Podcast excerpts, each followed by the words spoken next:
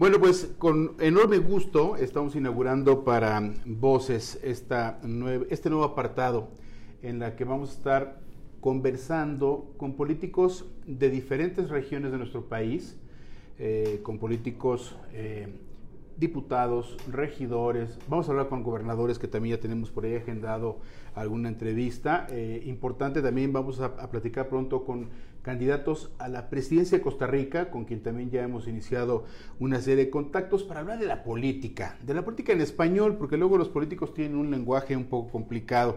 Y a mí me da mucho gusto poder conversar en este día con el diputado José Noé Hernández Bravo. Eh, les quiero decir, y creo que lo, lo, voy, a, lo, lo voy a presumir para con él, Gracias. es de los pocos políticos que contesta sus redes sociales. Fue la forma en la que nos comunicamos contigo, diputado, y eso siempre es bueno. Oye, muchas gracias por poder este, conversar contigo y que nos des esta oportunidad. ¿Cómo estás?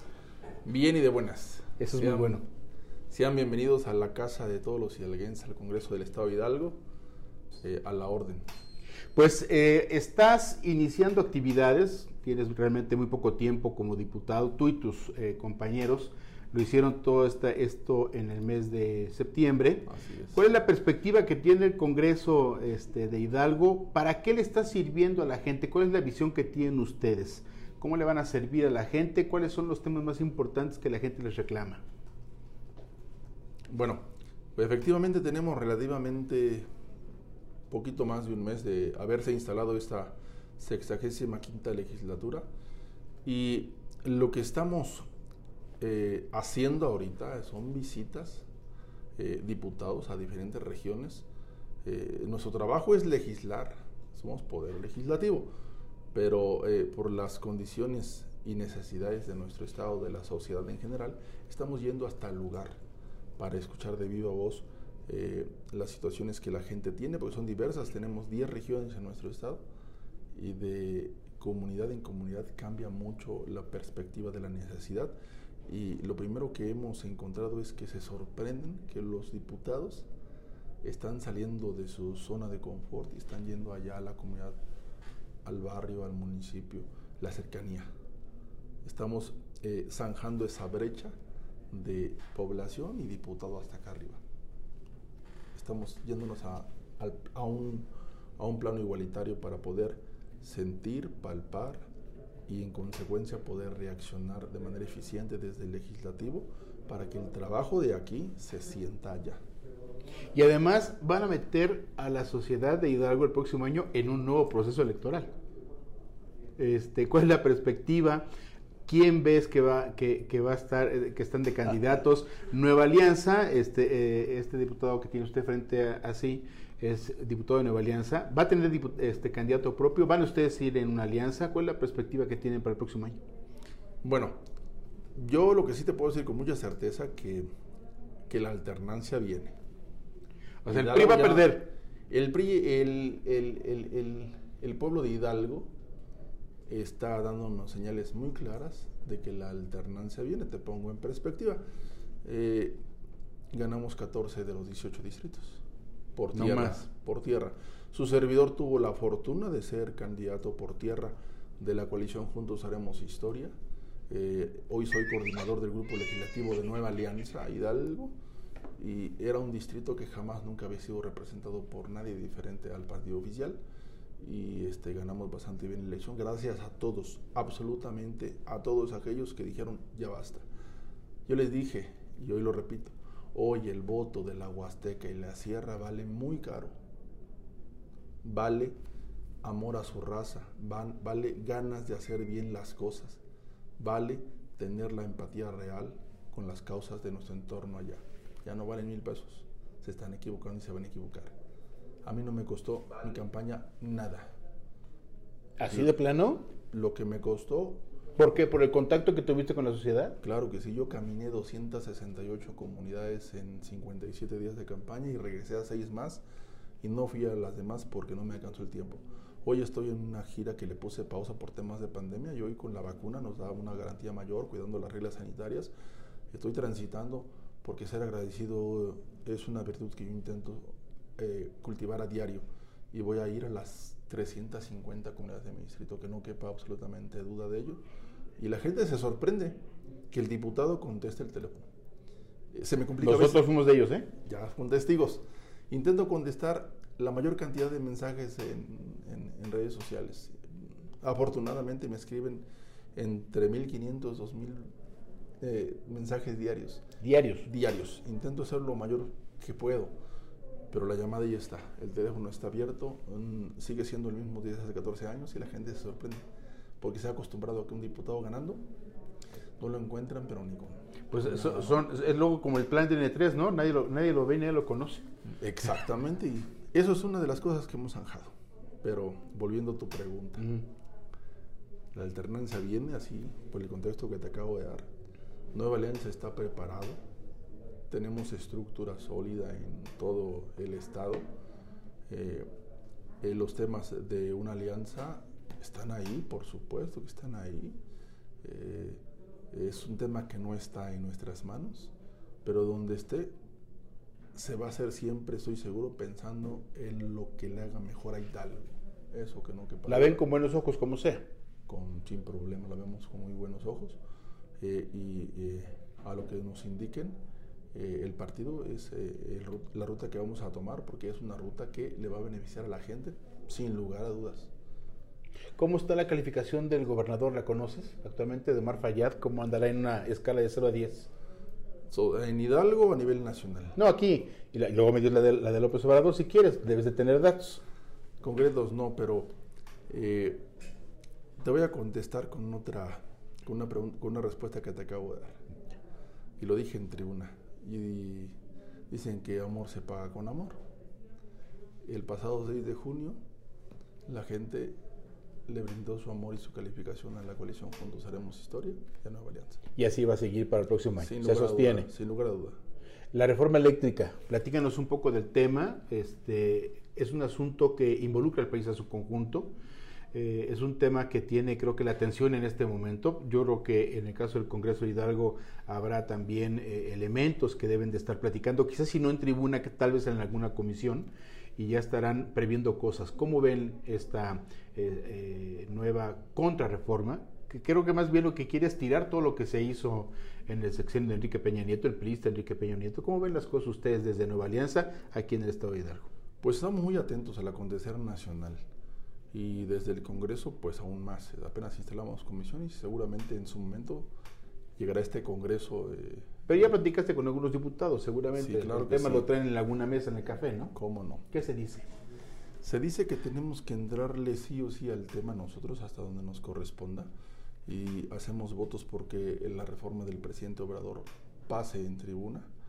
Eh, necesitamos eh, abaratar la energía eléctrica, necesitamos hacer eh, que eh, en cuestiones de energía la cosa sea justa. ¿no? Hablábamos recientemente de las sociedades que se han formado en materia, en, recargándose en, en, la legislación que existe, donde por ejemplo un OXO paga que 20 veces menos que una casa. Eh, Eso es lo que ha salido en las redes sociales, ¿no? Es lo que se ha leído. No conocemos a fondo, ¿eh? Hasta que no nos llegue aquí no te podré hablar con mucha claridad, pero es lo que estamos este, analizando, que no puede ser que exista esa situación tan dispar y tan gandalla, ¿no? Que las cosas se hagan a modo para beneficiar a, los que tienen más y pareciera que las cosas se han hecho eh, con toda la intención de perjudicar ahí abajo a los que menos tienen. Porque hoy vemos, por ejemplo, que llegan recibos de luz en una comunidad donde viven dos viejecitos que tienen un foco apenas de 500, 600 pesos de luz completamente este, fuera de la realidad, ¿no? Fuera de contexto. De verdad, yo, lo, yo acabo de invitar a mis 30 compañeros a que caminen conmigo un poquito mi Huasteca. Y yo les he dado mi palabra que después de ese recorrido se van a venir empáticos realmente con las causas de los que menos tienen. No se trata de sobreproteger, no se trata de eh, ser paternalista, se trata de justicia social. Se trata de darle los elementos para que puedan luchar y en un momento dado ellos puedan caminar con sus propios medios. No lo hemos hecho. Pueblos indígenas han estado abandonados. Déjame intentar meterte en aprietos.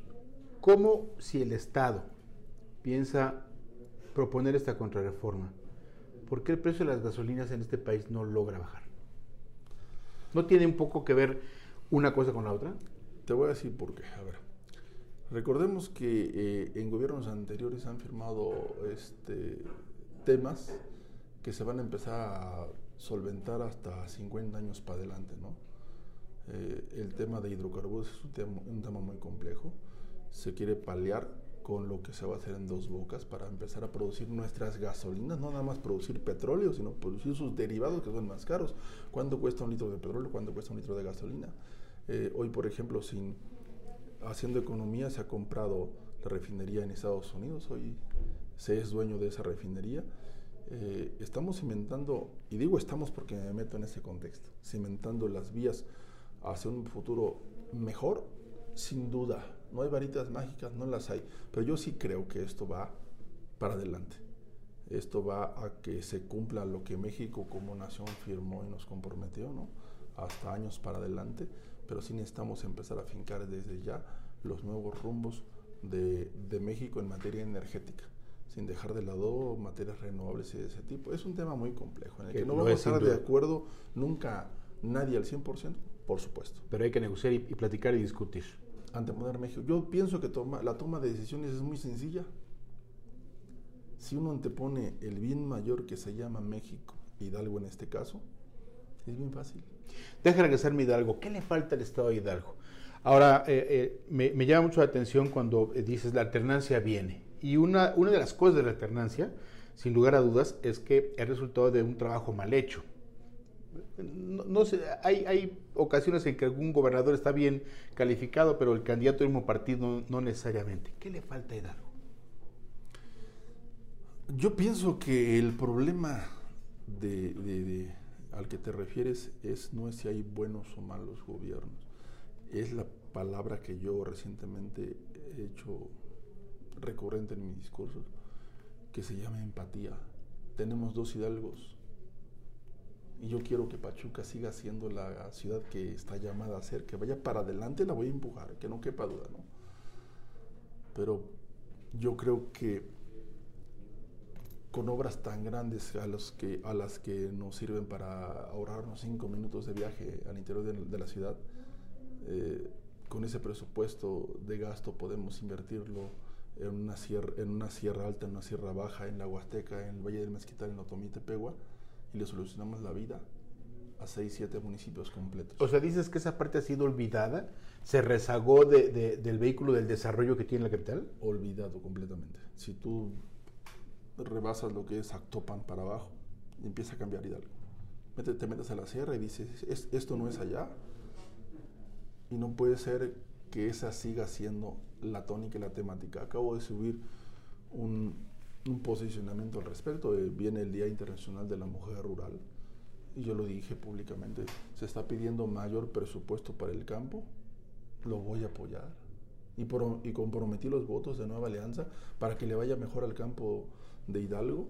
Eh, desde el gobierno federal se acaba de enviar el paquete económico y se están pidiendo más de 3 mil millones de pesos en aumento al presupuesto anterior.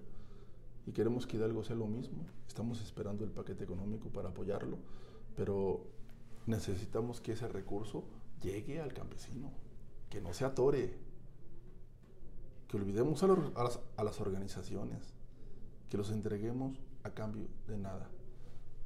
En campaña, ¿sabes cuál fue mi discurso? Voten libres. Voten en contra mía si ustedes consideran que no represento y no voy a ¿Te atreviste a decir eso? Lo dije, pues, checarlo en redes están mis discursos. Se los pedía por favor. Voten por ustedes por donde ustedes crean que está lo correcto. Yo no soy el salvador de nadie, pero me comprometí con ellos y lo voy a cumplir. No sé si logre mucho o poco, pero voy a pelear todas sus peleas. No va a faltar el purista que va a decir que poco te importa el desarrollo de la capital del Estado y que lo vas a olvidar. Digo, no faltará quien te lo vaya a criticar. ¿Qué les dices a ellos? No, al contrario, yo eh, a Pachuca, en concreto la capital, le tengo un gran aprecio. Yo estudié por acá, por necesidad me tuve que venir de mi región de Xochatipan. Estuve prepa universidad, viví 13 años entre aquí y mi región. Hoy sigo viviendo por acá. Y lo que Pachuca quiere, y me va a entender, quiere un drenaje eh, adecuado que le permita que cada que llueva media hora no se inunde. Yo vivo en un fraccionamiento donde estiro por viaje y la gente se está acostumbrando. Se inundó, pero un poquito menos, menos aquella vez. ya es normal. Este, espérate y sales en dos horas, ya, ya puedes transitar. Ok. Y está complicado que te acostumbres a vivir así. Es lo que quiere Pachuca, dejar de tener bache. Date una vuelta aquí por eh, Tulipanes. Ah, no, sí, sí, ya, lo vivimos ahorita. Y este, bueno, es lo que necesita Pachuca. Necesita servicios básicos, fíjate. La capital. Servicios básicos. Cuando pa- pareciera que toda esta parte está resuelta, ¿no? Y no. Pero sí, eh, que no se malentiendan. Pónganme a prueba todo lo que le haga bien a Pachuca, lo voy a apoyar. Esa debe ser la mejor ciudad del país. Algo que quieras este, comentar para finalizar esta breve conversación contigo. Pues aparte de agradecer la oportunidad de dirigirme a todos eh, los amigos eh, que hacen favor de escucharte y verte, pues decirles que aquí en Hidalgo, en el Congreso del Estado, tienen casa a todos ustedes y en la Huasteca de Hidalgo en particular, serán siempre bienvenidos, que les dejo mi compromiso firme, firme, de jamás traicionar mis principios y mis ideales. Les doy mi compromiso de siempre tener la capacidad de verlos a los ojos, de hacer lo correcto, de morirme en esa raya, de, eh, como decimos, yo soy huasteco, de dejar la vara bien alta, para el que venga, las credenciales sean caras y valga empatía y amor por nuestra raza. Diputado José Noé Hernández, muchas gracias por compartir esta tarde con nosotros. Alejandro Gándara para Voces. Gracias. Gracias.